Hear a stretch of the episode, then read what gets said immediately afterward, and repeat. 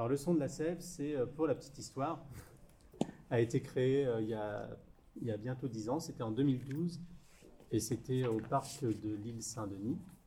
Donc euh, il a été créé pour le festival 193 Soleil avec des temps de résidence donc financés par le, conseil général à la fois sur la, partie culture et la partie espace vert environnement et avec des temps de résidence euh, au parc de la Poudrerie mais aussi au lycée de Vaujour, lycée agricole de Vaujour donc qui n'existe plus et lycée horticole de Montreuil.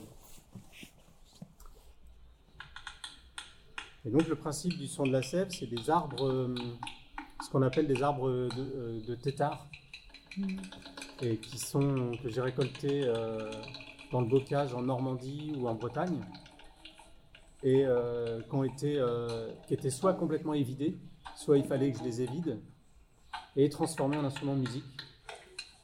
Et l'idée donc c'est qu'on on, on commence à deux et on a des baguettes dans les poches et petit à petit on distribue nos baguettes et ça devient participatif.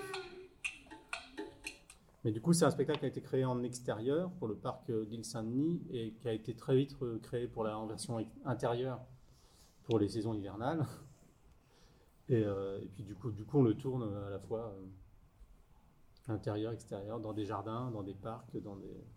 On l'a joué récemment, euh, on l'a rejoué au parc de la Poudrerie euh, cet été. Et euh, voilà, j'espère qu'il va continuer à tourner. Tu l'as jamais joué euh, entre, euh, entre jour et nuit?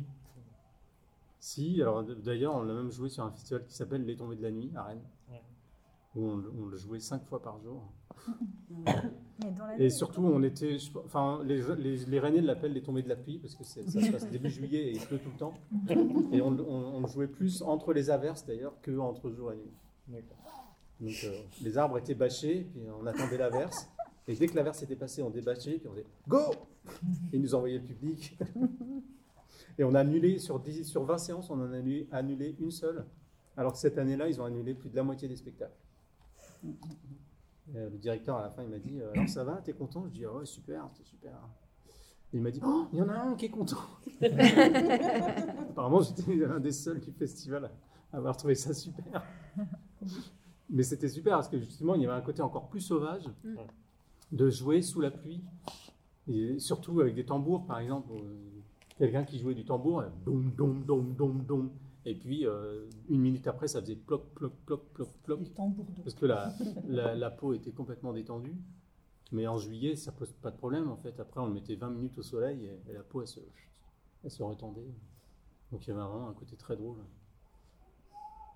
Et de voir justement les spectateurs qui, eux, acceptaient ce truc, de jouer sous la flotte, euh, complètement trempés, et ceux qui se barraient en courant. Et, donc il y avait vraiment... On avait eu aussi à l'île Saint-Denis une séance bien, Bien arrosé. ouais. bien arrosée après une rencontre professionnelle, Ouais, justement. jour de... Et du coup, c'était tellement une grosse averse qu'on avait quand même sorti les bâches pour se mettre sous la bâche parce que c'était quand même bien. Et je crois qu'on avait repris de la musique sous la bâche. Enfin,